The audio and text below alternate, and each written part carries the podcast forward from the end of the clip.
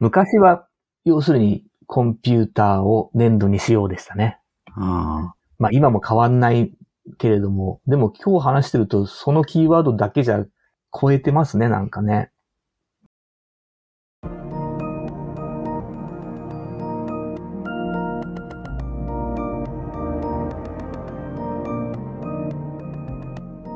ー NPO 法人まちづくりエージェントサイドビーチシティのポッドキャスト番組 SB キャストです。この番組は様々なステージで地域活動、コミュニティ活動をされている皆様の活動を紹介、活動のきっかけや思いを伺うポッドキャスト番組です。進行を務めますのは、私、フリーランスとしてプログラミング、アプリ開発、講師、書籍出版などを行いながら、この NPO の理事を務める高道恵です。どうぞよろしくお願いいたします。それでは、今回のゲストは、ビスケットを提供されている団体の合同会社デジタルポケット、原田康則さんにお越しいただきました。原田さん、どうぞよろしくお願いいたします。はい。よろしくお願いします。よろしくお願いいたします。それではまず簡単にではございますが、自己紹介からお願いできますでしょうか？はい。えーっと、原田康則。あえーっと、子供たちの前ではですね、原田博士って呼んでもらってるんですけど、ビスケットという子供向けのプログラミング言語ですね。それを開発して、まあ、発最初に発明して、それからずっと開発してるっていう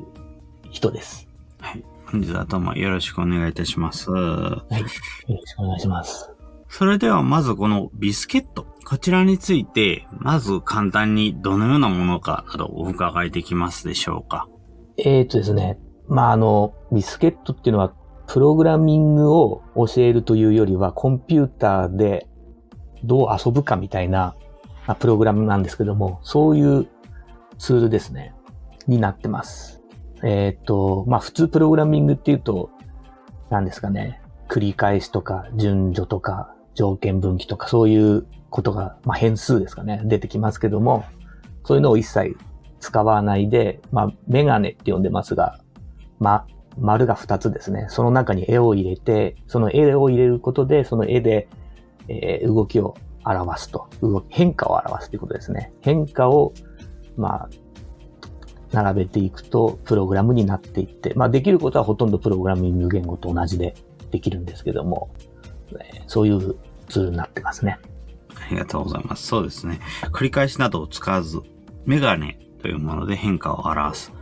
というものですね。実際に自分も使わせていただいたことはありますけれども、うんえーメガネの左側と右側にイラストを描くようになって、その間をビスケット側が保管しながら動いていく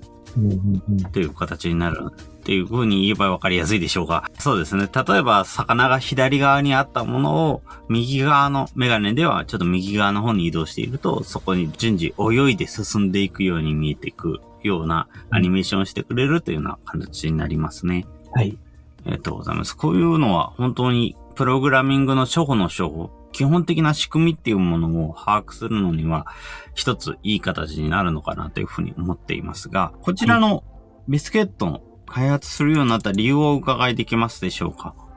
理由。えっ、と、ちょっと私の歴史みたいな話をしたいんですけど、はい。ぜひぜひよろしくお願いいたします。はい。私、小学生の頃は粘土の少年で、粘土で怪獣作ったりとかして遊んでたんですけど、その後、中学に行って、まあ、なんだろう。電子工作かなハンダ付けとかトランジスタでハンダ付けして、まあ、LED チカチカさせるみたいな、そういう遊びをしてました。で、その後そういう電子回路が大好きになったので、えーっと、高専に行ったんですね。旭川の高専なんですけど、高専に行きまして、そこで初めてコンピューターを触ります。えっ、と、僕年齢は結構上なので、そこで、その時あったコンピューターってまだあれです。テレビにつながないやつ。えっ、と、数字を入れて、数字がチカチカするっていうタイプの。で、それで、数字を入れると、まあ、その数字がプログラムなわけですけど、数字を入れると、もうチカチカとかか変わるわけですよね。で、その、それを見たときに、私はその、これは電子回路における粘土だって思ったんですね。すごく。なんていうんですかね。電子回路だとハンダをつけたり外したりってやって初めてその抵抗とかを変えられるので、それでチカチカのパターン変わりますけども、それが数字を変えるだけでパラパラっと変わっちゃうというね。で、それでもうコンピューターの面白さにはまりまして、で、それ以降、今度プログラミング言語の面白さにはまるんですけど、で、えー、っと、なんていうんですかね。変なプログラミングを、言語を作るっていう、そういう研究者に最終的になります。で、その時ですね、私大学院をそういうコンピューターの方の大学に進んだんですが、ちょうどその大学院の学生の頃、まだ、えー、その頃って時代的にはですね、インターネットはもうあったんですけども、まだウェブが登場してない頃ですね。だからインターネットは本当にコンピューターの専門家たちが使うツールだったんですが、そういう時代ですが、その時に大学の研究室で、えっ、と、人工知能の研究されてる赤間先生っていう先生でいらっしゃって、その先生とよく、あの、議論してたんですが、まあその時ですね、ちょうど33年ぐらい前ですが、いつまでもプログラムを人間が作ると思うなって言われたんですよ。これからはコンピューターがプログラムを作る時代が来るから、そんな人間用のプログラミング言語なんか作んないで、コンピューター用のプログラミング言語を作れみたいな。で私は相当反対したんですけども、そんな時代来るわけないみたいなね。でもまあ、それずっと引っかかっていて、まあ、それ以降私はその、プログラミングをするときに人間が作る、人間しか作れない部分っていうのと、これは最終的にコンピューターが作れる、作るというか作れるようになるだろうっていう部分があって、それをすごく意識するようになりました。それが30年ぐらい前から、それからずっとまあ、プログラミング言語の研究をそういう感じでしてたんですけども。で、ビスケット開発するきっかけはちょうど今から20年ぐらい前なんですが、えっ、と、そういうプログラミング言語の研究者の間で、うん、そ、あの、いろんな話題があったんですけど、その中で、えっ、と、自分の子供に初めてプログラミングをさせるんだったらどんな言語を使うかっていうような話題があって、その時にまあ、我々研究者の間はみんな自分たちで作ったプログラム言語を持ってますから、やっぱり自分の作った言語を一番最初に触らせたいよね、みたいな話はしてました。で、そうこうしてるうちに、まあちょうど子供が小学2年生ぐらいになったんですが、なんかキーボードを触られる、触れるようになって、これやばいと思って慌てて作ったと。まあその時に私はもうビジュアルプログラミングの研究はしてたんですけども、ああんまり子供向けっていう感じでは作ってなかったんですが、まあそこで慌てて、あ、これ子供向けに作んなきゃってって作ったのがビスケット。で、その時にまあちょうど20年経ちますが、そういうことですね。なるほど、そうなんですね。ありがとうございます。20年間、ビスケットを今回開発されているということなんですね。でも本当に先ほどの電子回路における粘土だっていうような考えからすごく共感をしておりました。自分もやはりプログラミングってインターネットのデジタルな空間でのプラモデルのような感覚があるなというふうに思っていましたし、今はプログラミング料理のようなものっていうふうによく言ってますけれども、やはりそういうような簡単に作れる、簡単に触れるものとしてのプログラミングっていうのがすごくあるなっていうふうに思いますし、そういうようなところが原点にあるっていうことは非常に自分も共感ができますので、はい。通じるところがあって、ああ、よかったというふうに思っておりました。はい。はい、で、あの、まあ、20年ってすごい長いと思うんですが、あの、まあ、私研究者なので、普通そういう言語を作って論文書いたらもう終わりなんですよね。で、普通は次の研究に行くんですけども、私その後20年これを普及させる方に行っちゃったんですよ。つまり研究者としてのコースをやめて、やめたっていうね、そこが結構ポイントだと思うんですね、今回この話。なぜ作ったかとか、どういう思いで作ったかとかよりも、なぜ20年も続けたかっていうところですね。それを実は今回お話ししたいなと思ってまして。はい。はい。ぜひよろしくお願いいたします。で、えっ、ー、と、その20年前って世の中どうなってたかというと、その前の、前は実は教育界ではコンピューターって割と友達だったんです。子供の友達みたいな感じだったんです。それはえっ、と、なんだろうな、CM、テレビ CM でいっぱいあったんですよね。子供、子供向けのパソコンの CM がね。武田鉄矢とかね、出てましたけどね。それから、その20年ぐらい前に、あの、インターネットが、その、なんですかね、例えばですね、学校裏掲示板ってあありましたよね。あの頃なんですよ。で、えーっと、そこでなんかすごい悲しい事件がいろいろ起き始めてですね。まあ、いじめだとか。で、まあ、そういうので、教育界でコンピューターを悪者にするっていう動きになってったんですね。だから、教室からコンピューターを追い出す方向になっていきました。で、それに対してやっぱ悪いのはコンピューターじゃないじゃないですか。悪いのは使い方だ、使い、使う、悪い使い方をするとか、悪い人が使ってるとか、そういう理由で悪いわけで、コンピューターは常に中立だと思うんですが、昔はすごい、なんか、子供の友達みたいな位置づけだったのが、急にそれには触らせてはいけないになったんですね、教育会が。で、そこで、なるだけその、えーっと、あとなんですね、ハッカーに対するすごい風当たりも悪くなりましたよね。なんか、ハッカー、旦那がハッカーになっちゃって離婚しただとか、そんなのいろいろあありましたよね。ああ、なるほど。そういう時代でしたか。だからもう要するに、えープログラミングをやることが悪い方向に行っちゃってたんですよね、すごくね。なので、ビスケットはすごく演出をしていて、なるだけハッカーっぽくないようにっていう演出を。えーっと、あでもハッカーって黒い画面でキーボードでカチャカチャってやってっていう感じでしたけども、そうではなく、もうなんか楽しそうにわーわー騒ぎながら絵を描いて動かしてっていうイメージですよね。そういうイメージがつくように演出して、それをずっと普及させるっていう活動になっていきましたね。ーうん。なるほど。ありがとうございます。そうですね。本当に裏掲示板などが出てきて、はコンピューター自体が悪者にされるっていうような状況があったんですね。確かに、そのような時になるべくハッカーっぽくないように作る。ハッカーっぽくないようなアプローチで出していくっていうのはとてもいい形になりますよね。はい。ハッカーっぽくないようにっていうのは自分も確かにビスケットの画面を見てみると本当にすごく楽しさを前面に押し出している形になりますし、まあそういうハッカーっぽい雰囲気とかそういうのは全然ないですもんね。ねえまあ、と今、最近も結構だから、ジェンダーの問題とか出てきてますけど、もうビスケットは最初からそれすらない。それがないようにというか、どうやったら女子に受けるかみたいな感じはずーっと考えてましたね、だから。うん。あ。そういうハッカーの男子には受けるツールはいっぱいあったんですけど、そっちではないよっていう感じですかね。うん。そうですね。やはりそういう、特に今ここ最近になっても、プログラミングって男の子がやるものでしょうっていうようなえ感覚っていうのはあるところにはあって、もちろんないところにはないので、その境目ってどこにやるんだろうっていうのは、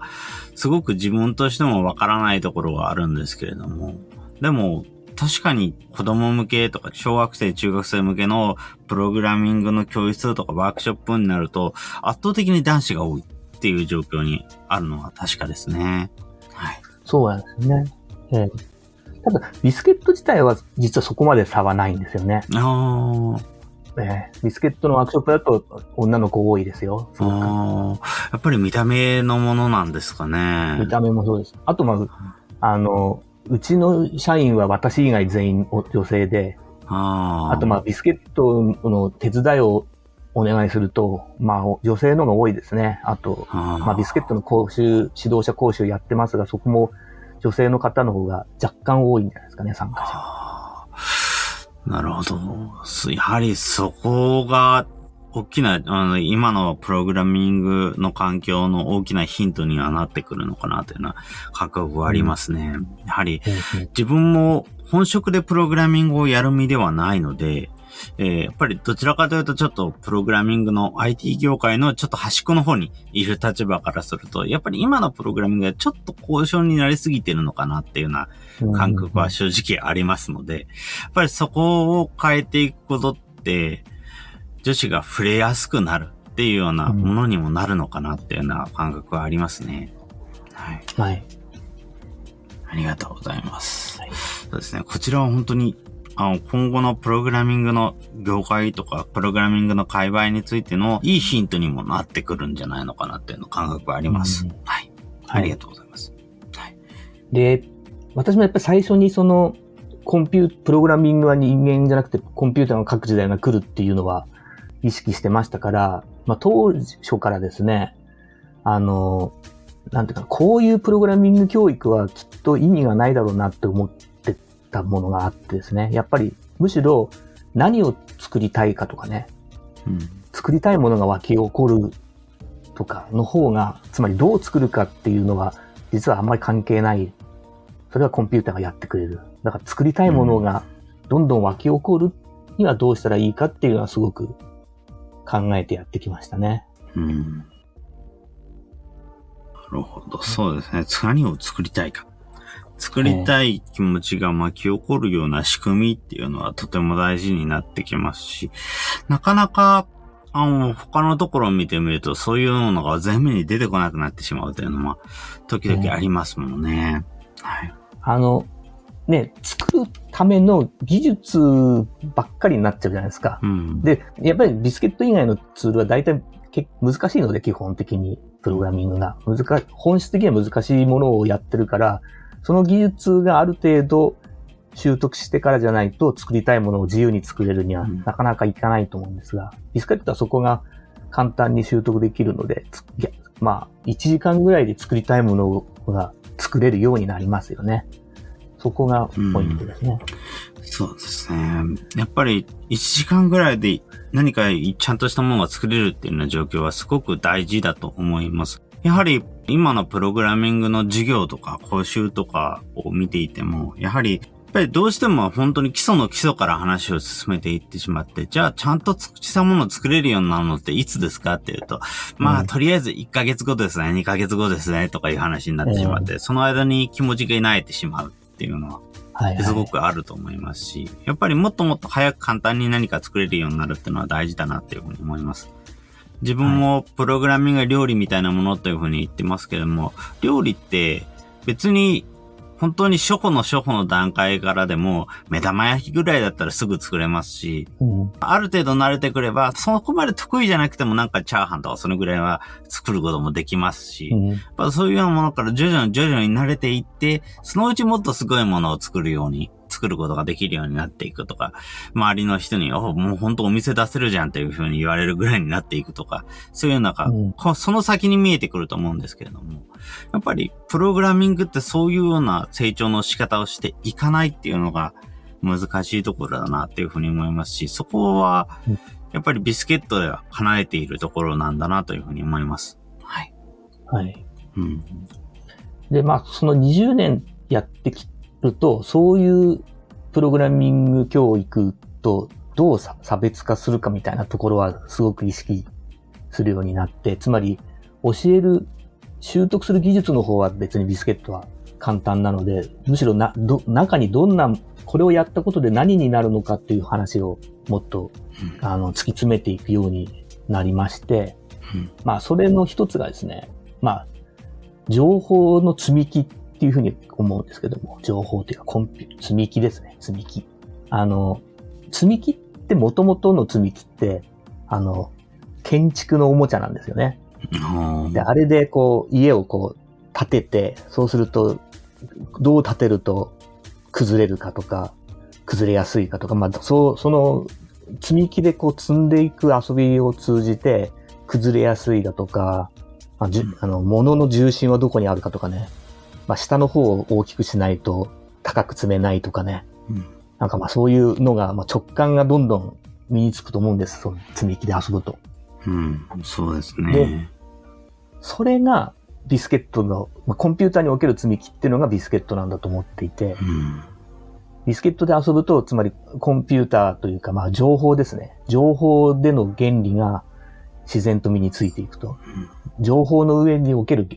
原理ですね。まあ原理っていうと、つまり積み木の世界での原理は、あの、物理ですね。だから、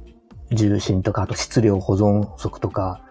そういう、まあ、ああいう原理がありますが、そういう原理を直感で身につける。あ、例えばですね、えー私がよく言ってるのは、もし積み木遊びをしたことのない人がいたとしましょうと。その人はだから、あんまり物も触ってないので、直感を持ってないんです。物に対する直感を。うんその人に倉庫の管理を任せましょうと。そうすると段ボールをこう倉庫にどんどん積んでいくんですけど、崩れそうっていうふうに思わないので、どんどん高く積んじゃう。うん。で、そういう人ばっかりになると危ないので、その倉庫にはルールができるんですよ。あの、段ボールは4段までしか積んじゃいけませんとかね。そういう、だから、原理を伝えるのではなくて、えっ、と、規則で決めるんですね。うん。を小さい段ボールだったら5段まで積んでいいですとか、なんかそんなことになってくるんですよ。うん。で、それが今、コンピューター、子供たちに使使わせるときに、あの、パスワードはどうしましょう、だからなんとかはどうしましょう、バックアップは取っときましょうとか、なんかいろんなことをこう、こう、これをしましょう、あれをしましょうっていう規則がいっぱいあるんだと思うんですけども、それではなくて、あ現それだとだから大変になっちゃうのに対して、その直感が身につくと、えーっと、そういうものいらなくなる。つまり、自然とそれが分かってくるっていうね。そう思うんですよね。そうですね。うん。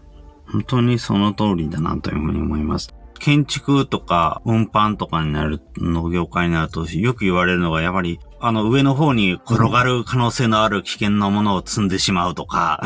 そういうようなことになって事故に発展するってことはよく聞きますけれども、ええやっぱりそういう感覚って、やっぱり積み木から培われるっていうのはありますね、ええ確かに。まあ、積み木とかいろんな遊びですよね、そのもののね。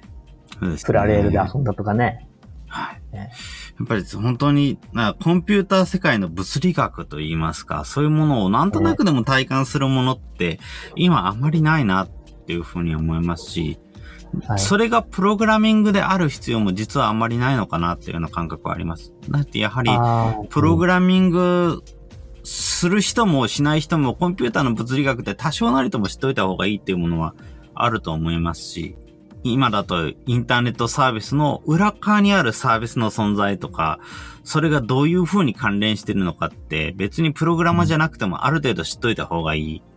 あの何か自分が使ってるアプリが動かなくなっちゃったって時にどう動けばいいのかって対処できるようになるためにも覚えておいた方がいいっていうのはあると思いますし、だからそういうようなコンピューターの物理学っていうのをなんかもっといろんな人が知っといた方がいいよなっていうのはすごく感じています。えーおっしゃってることほほとんど同じなんですけども、あの、プログラミングの定義が、ちょっと高見さん狭い感じがしていて、つまり狭ければそこはやんなくていいなんですけど、ビスケットもっとプログラミングっぽくないじゃないですか。うんだからそれはプログラミングなんですよ。もっと定義が広くて、で、多分そのコンピューターの上での、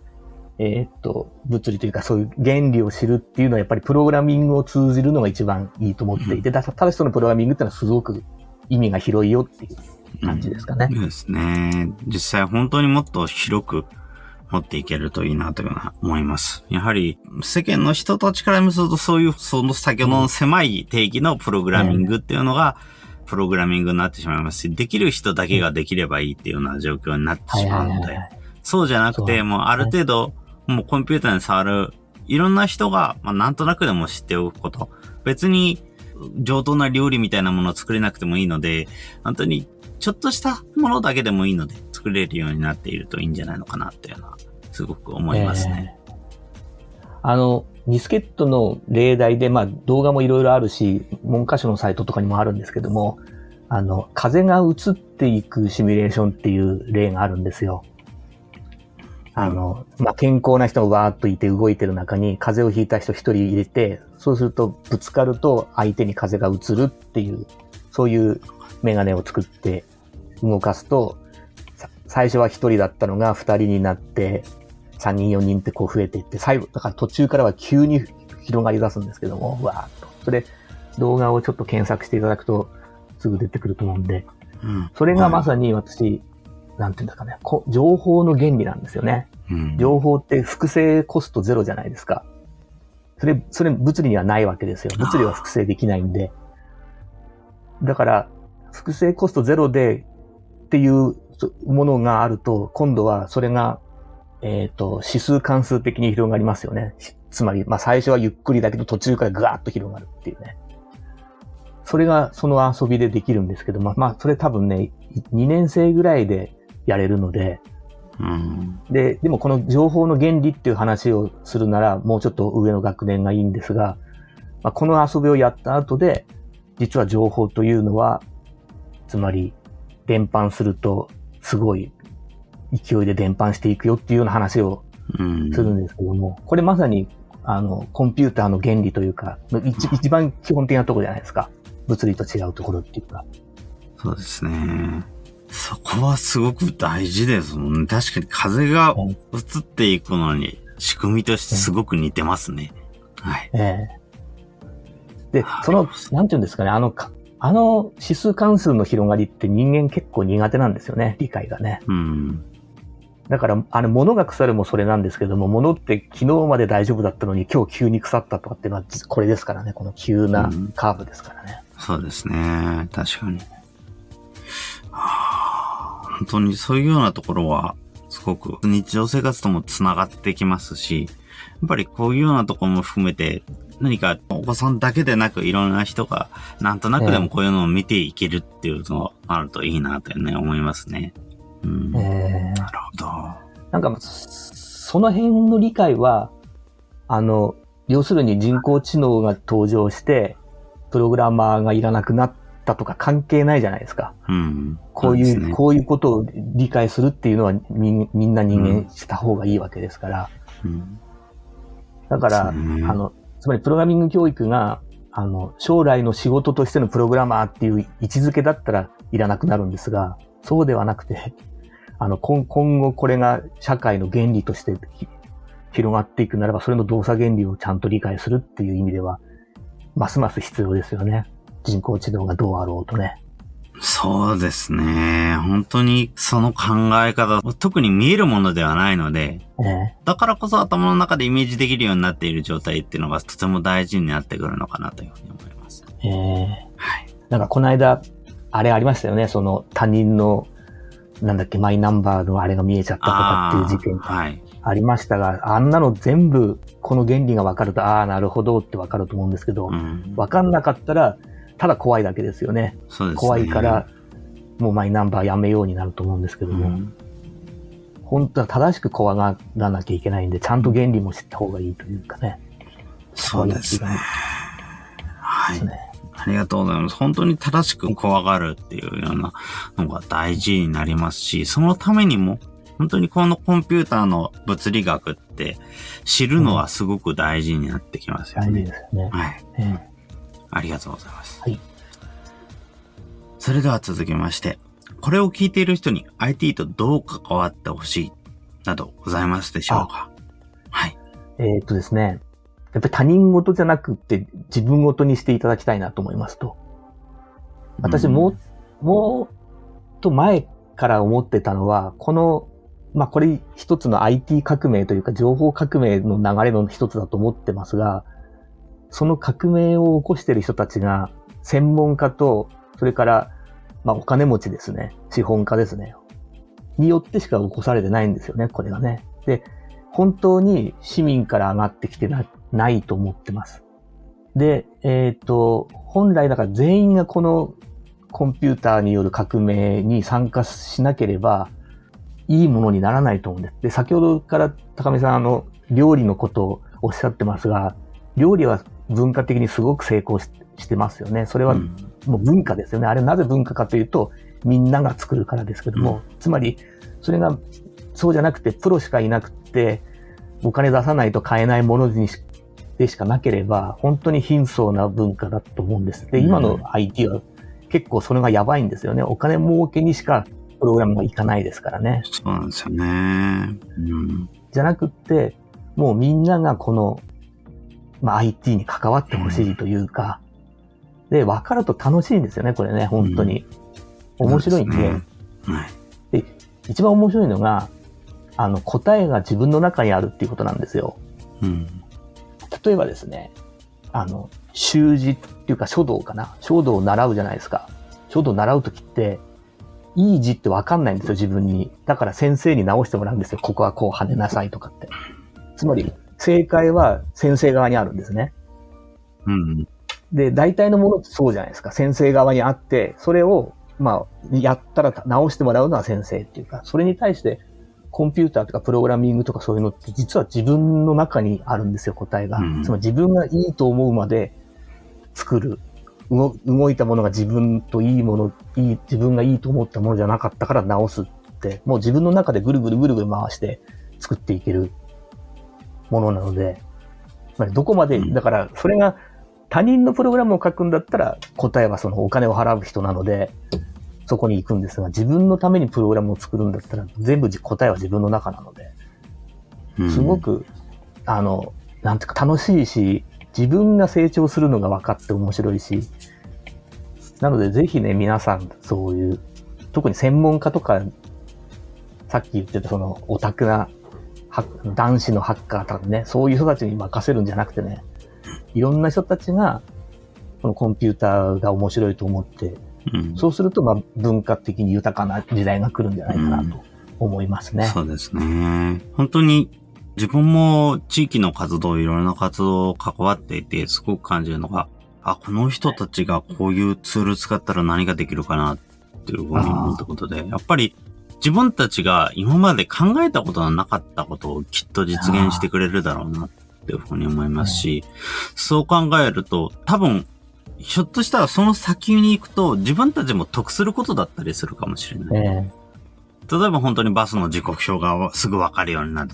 ためのものだったり、次のゴミの日がすぐわかるようなものだったり、そういうようなものがいろいろなものが出てくると、やっぱり結果的に自分も助かる。周りの人も助かるっていうようなことになることも多いと思うので、やっぱりそういう風なものがもっともっと普及していってくれればいいな。そのためにはどうすればいいかなっていうと、やっぱり専門職だけがプログラミングやってるっていう状態じゃ、決してそこまでいかないんですよね。いつまで経っても。ええだから、もっともっといろんな人が何らかの形でプログラミングとか、プログラミングという言語を使うほどではなくても、ある程度プログラミング的思考だけあれば何か作れるっていうような環境も増えてきましたし、そういうようなものを使って何か作るとか、そういうようなもので、結果的に自分たちが考えもつかなかったけど、すごく便利なものってのが出てきてくれるんじゃないかなっていうふうに思って、ちょっとワクワクしているところもあります。はい。はい。ええその文字のプログラミングはもうコンピューターがやってくれるんで、うんこれからは。そうですね。それでも何をやらせるかですよね。何を作ってもらうか。うん。だから本当に何をさせるか、何をしてもらうかっていうのがすごく大事になるんですが、やっぱりそこをもっともっといろんな人がやってくれれば、もっと面白いもんできるんだろうなっていうふうには思いますね。思いますね。はい。はい。だから今ね、苦手だと思ってる人とかこそが、私がすごい期待してるところなんですけど、得意な人はねね別に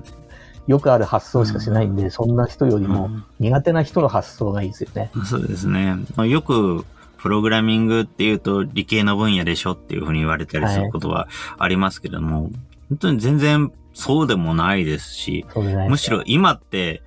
いわゆる今のプログラミングの分野、うんよく言われる普通の言語の文字のプログラミングの分野でも、どちらかというと重要なのって国語とか英語とか、そういうね言葉をやり取りする学問の方が大事になってきますし、数学って実はそこまで必須ではないんですよね。うん。CG を作ったりとか何か人工知能のモデルを作ったりとかなるとさすがに数学ないと難しいですけども、それを使う側であれば別に数学の知識ってそんなに必要ないですし、実際自分も数学はあんまり得意ではないですし、もう本当に算数もあまり元から得意ではなかった方なので、はでもそういうような人でももっとプログラミングできるよ。プログラミングが変わってほしいな。そうしたら、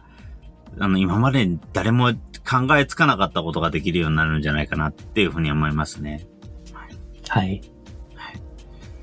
ありがとうございます。本当になんかそういうような発展の仕方、新しい道が開かれると、すごく自分としても楽しみだなっていうふうに思います。はい。はい。今後、原田さんとしてビスケットに関して何かやりたいこと、やってみたいこと何かございますか？ああ、えっ、とね、ビスケットを作ってから、こういう拡張したらいいのになって思ったことがあある中で、もうずーっと20年を、それには手をつけずに、まあ普及させる方ばっかりやってきちゃったので、ちょっと、まあまあ、すごく普及したってわけでもないですけども、そろそろビスケットの機能を上げる方向もやってみたいなと思っていて、うんで、これやるとね、どういうことになるかというと、あの、まあ、普通のプログラミングでやれるいろんなことが全部ビスケットの上でできるようになるので、あ。それが、でそうすると、なんだろ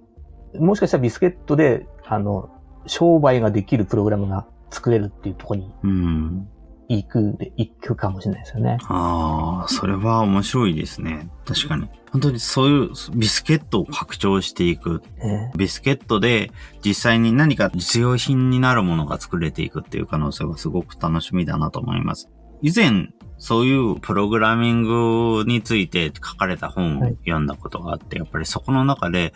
いわゆる本当に、例えばスクラッチとかコードトーグとかも含めた初心者向けのプログラミングの環境って、面白いんだけども、残念なのは実用品が作れないことっていうような話をされてる方がいて、本当にその通りだなっていうふうに思いました。やっぱりゲームを何か作れるっていうのは確かにそれはそれで一つの側面ではあるものの、別にゲームが好きでも何でもないっていう人は、それこには誰も惹かれないよねっていうようなところは同時に感じていて、じゃあ実用品作れないのかなっていうのを感じるところがあります。実際、商業に足るものでなくても、例えば本当に実用品になるもの、えー自分だとこの間作ったの、インターネットと通信をして、通信速度を自動的に計測して、遅くなったら警告を上げるっていうツールなんですけれども、やっぱそういうようなものでも、別に商業ってほどではないんだけれども、会ってくれるとすごく助かるっていうツールを作るとか、そういうような分野のプログラミングってもっともっといろんな人がしていってくれるといいなっていうふうに思いますし、え本当にこういう環境でも作れるようになると面白いなっていうね、思いますね。あの、今作ってる途中なんですけど、まあ、ビスケット、センサーを入れるんですよ。もう、はい。そうすると、なメガネの左側がセンサーが入りますね。だから、もし温度が何度以上だったらみたいなことですよね。あで右側がアクションなので、電気をつけるとか、モーターを回すとかっていう。で、それは、だからビスケットでまず遊んで、絵だけで遊んで、いろんなプログラムが作れるようになった後で、今度は、そういう、なん制御だとかそういうのも作れるようになりますから、最近ノーコードとかって、まあだからノーコードもあれですよね。うん AI が出てきたら飛んじゃいましたけども、うん。一気に。まあ、でもああいうノーコードっていうのがビスケット、だからビスケットというかあのメガネというか、左だったら右っていうね、あの書き方っていうのは、あの普遍な書き方だと思うので、うん。あの書き方自体はいろいろ普及していくんじゃないですかね。うんっていうか、まあ実際ありますよね。何々なら何々っていうのは、あの、うん。昔の人工知能の時の、あの、イフゼンルールっていうのがまさにこれなので、そうですね。やっぱり、そういうイフゼンルールのようなものって、やっぱり、特に、例えばノーコードのツール、IFT ですとか、ザピアですとか、パワーオートメイトみたいな、そういうノーコードのツールでは割と基本的なところにも、そういうようなものが組み込まれていると思いますし、えーそういうところから何かツールを作っていくっていうのは、とてもいろいろな部分で使えるんじゃないかなっていうふうに思います。だから、ノーコードなそういうツール群のうん入門としてビスケットが使えるってことですよね。そうですね。本当にそれでいて、やっぱり、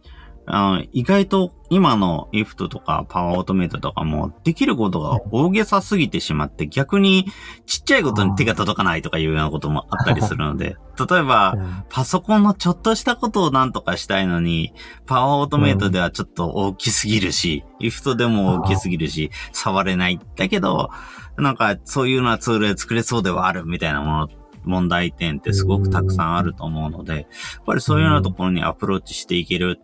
可能性っていうのは見えてくれるとすごく楽しみになりますね。はい。ありがとうございます。はい。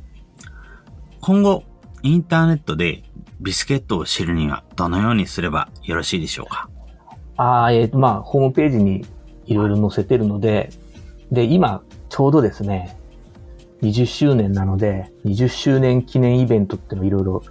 企画していて、8月にちょっとまあ学術的な感じなんですけども、ビスケットのカンファレンスをやろうと考えてます。その辺もちょっと、えー、これから詳細決まったらホームページでご案内していきますね。あと、まあ、ビスケットの、あすごくバージョンアップする予定なので、はい。その辺もホームページで紹介していきます。素晴らしいですね。そこもぜひ、ビスケットのサイトの方を見ていただければいいなと思います。はい。はい。ありがとうございます。はい。それでは最後の方になってまいりますけども、ビスケットの活動のキーワード、こちらをお伺いできますでしょうか？キーワードか。まあ、昔は、要するにコンピューターを粘土にしようでしたね。あまあ今も変わんないけれども、でも今日話してるとそのキーワードだけじゃ超えてますね、なんかね。まあでもいいのかな、コンピューターを粘土にしようだけでも。あ、うんそうですね。やっぱり一番最初は、まずは粘土にしようから始めるのがいいのかなと思います。で、その上で、うんプラス、こういうものもあると思うし、こういうのもあると思うし、で、どんどん増えていくと思うんですけども、まずは基本は本当に粘土にしようということですね。うんありがとうございます。ちなみに何かこの言葉に込めた意味、こういう風なものだから、こういう粘土にしようという言葉が生まれた。もちろん、あの、先ほどの内容に結構被ってくると思うんですけども、こちらも改めてお伺いできればと。やっぱ私だからコンピューターが粘土だと思って研究者になって調べれば調べるほど粘土じゃないですよね、コンピューターって。うんまああの脆弱だし、なんかちょっと変えるとすぐ動かなくなるから、もうだから瀬戸物みたいな脆さを持ってるじゃないですか。パリパリンと割れちゃう感じですよね。粘土だったらその形をぐにゅって押し付ければその形に変わってむにゅっとつなくっつきますよね。そんな風にすらできないから。うん。だからちゃんと粘土なプログラミング言語っていうのを作りたいなっていう。うん。ソフトウェアっていう名前なのに全くソフトじゃないですよね。うん。だどうやれば、どう、どういう計算原理で作ればソフトなソフトウェアが作れるのかっていうのはすごく、だから人間が手作業で、例えば型エラーとか出てくるようじゃ全然ダメでうんっていうのはずっと考えてましたけど、まあコンピューターは粘土だってことなんですよね。うーん、そうですね。やはりそういう、本当にソフト、ソフトなソフトウェアっていうのは意外と作れてないというか、まだないというか、ねもっともっと柔軟なやり方ってできると思うので、そうなっていってほしいな。だから粘土にするためにっていうようなところですね。はい。はい。ありがとうございます。それでは最後にこれだけは言っておきたいなど何かございますか？ええああ、でもちょっと今、私自身がこのやっぱりこの生成系 AI での登場で、まあそういう時代が来るのは予測してましたが、こういう形で来るのかっていうふうには思いましたけども、でもこれからますますその教育が大変な時代だと思うんです、このこういう時代はね。ただ、教育が大変なんだけども、でもやっぱ本質は何も変わらないんじゃないかなって気はすごくしますね。その生成系 AI がどれ、どれだけ人間の仕事を奪おうがですね、なんですかね。自分自身が成長するのが楽しいですからね。自分が成長するのが楽しいということは、ぜ AI に奪われるはずがないので、だからそれでお金儲けようっていうのはまあ難しいかもしれないですけども。でも本当にそうですね。楽しいっていうものは気持ちは AI には奪われないっていうのはその通りだと思いますし、自分もチャット GPT ですとか、先日日本語化されたバードとですとか、いろんなええツールを使ってて感じに、やっぱり、いろいろ知ってるけれども、割と調子に乗って嘘をつく隣人がそばにできたぐらいなもんでしかなくて、はい。だから本質的にも変わってないし、意外と本質以外も変わってないのかなっていうふうに思うところはあります。だからそういうような、あの考えを持ちつつ、いろいろなところに足を伸ばして、そしてプログラミングも場合によっては触って、えーいろんなところで活動していって輪を広げていってほしいですよねっていうようなはい。形でしょうかね。ええありがとうございます。はい。では、ぜひ、本当にビスケットの方も皆様触っていっていただければと思います。はい。今回のゲストは、ビスケット制作をされている合同会社デジタルポケットの原田康則さんでございました。原田さんどうもありがとうございました。ありがとうございました。ありがとうございました。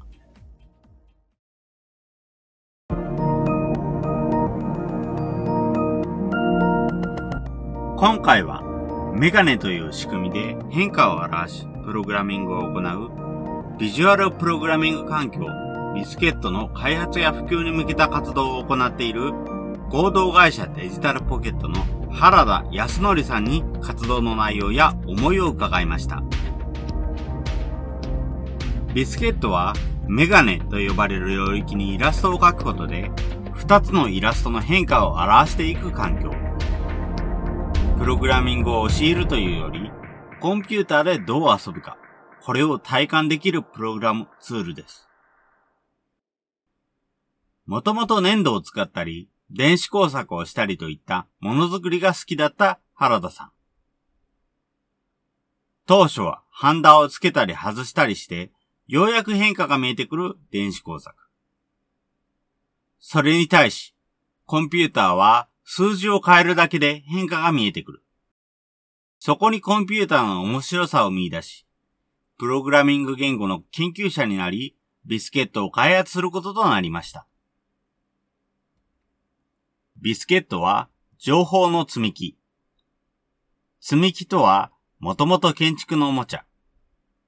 積み木で積んでいく遊びを通じて、重心とか質量保存法則を体感的に学ぶことができる。ビスケットはコンピューターにおける積み木。ビスケットで遊ぶことによって、情報における原理が自然と身につく。コンピューターの中で起こる様々な動き、事件、事故、それらを理解し、把握し、正しく怖がるためにも、ビスケットで学べるような情報の原理は、万人が理解する必要があるのではないか、と原田さんは言います。原田さんの活動のキーワードは、コンピューターを粘土にしよう。形をぐにゅっと押し付ければ変わるし、くっつく。そんな粘土に対してコンピューターはあまりにも脆弱。ちょっと変えるだけですぐ動かなくなる。コンピューターが粘土だと思って研究者になって調べていくと、つくづく粘土じゃないなと思ってくるようになったという原田さん。ちゃんと粘土なプログラミング言語を作りたい。ソフトなソフトウェアを作りたい。IT を他人事ではなく自分ごとへ。全員がコンピューターによる革命に参加していかなければ、コンピューターはいいものにはならない。そのためにも、まずはビスケットを触り、情報の原理を体感するところから、コンピューターとの関わり、始めてみませんか？このポッドキャストの感想は、Twitter や Facebook などで受け付けています。ハッシュタグ sbcast045 アルファベットで sbcast 数字の045こちらのハッシュタグをつけて投稿いただけると幸いです。それらが使えないという方は、まちづくりエージェントサイドビーチシティサイトのお問い合わせフォームなどからご連絡ください。また、SB キャストでは、継続のための寄付受付を行っています。毎月1000円の月額サポートの内容となります。特典などご興味ご関心のある方は、ぜひ寄付サイトをご確認ください。今後もこの番組では様々なステージで地域活動、コミュニティ活動をされている皆様の活動を紹介していきたいと思います。それぞれの視聴環境にて、ポッドキャストの購読ないしチャンネル登録などをして次をお待ちいただければと思います。それでは、今回の SB キャストを終了します。お聴きいただきましてありがとうございました。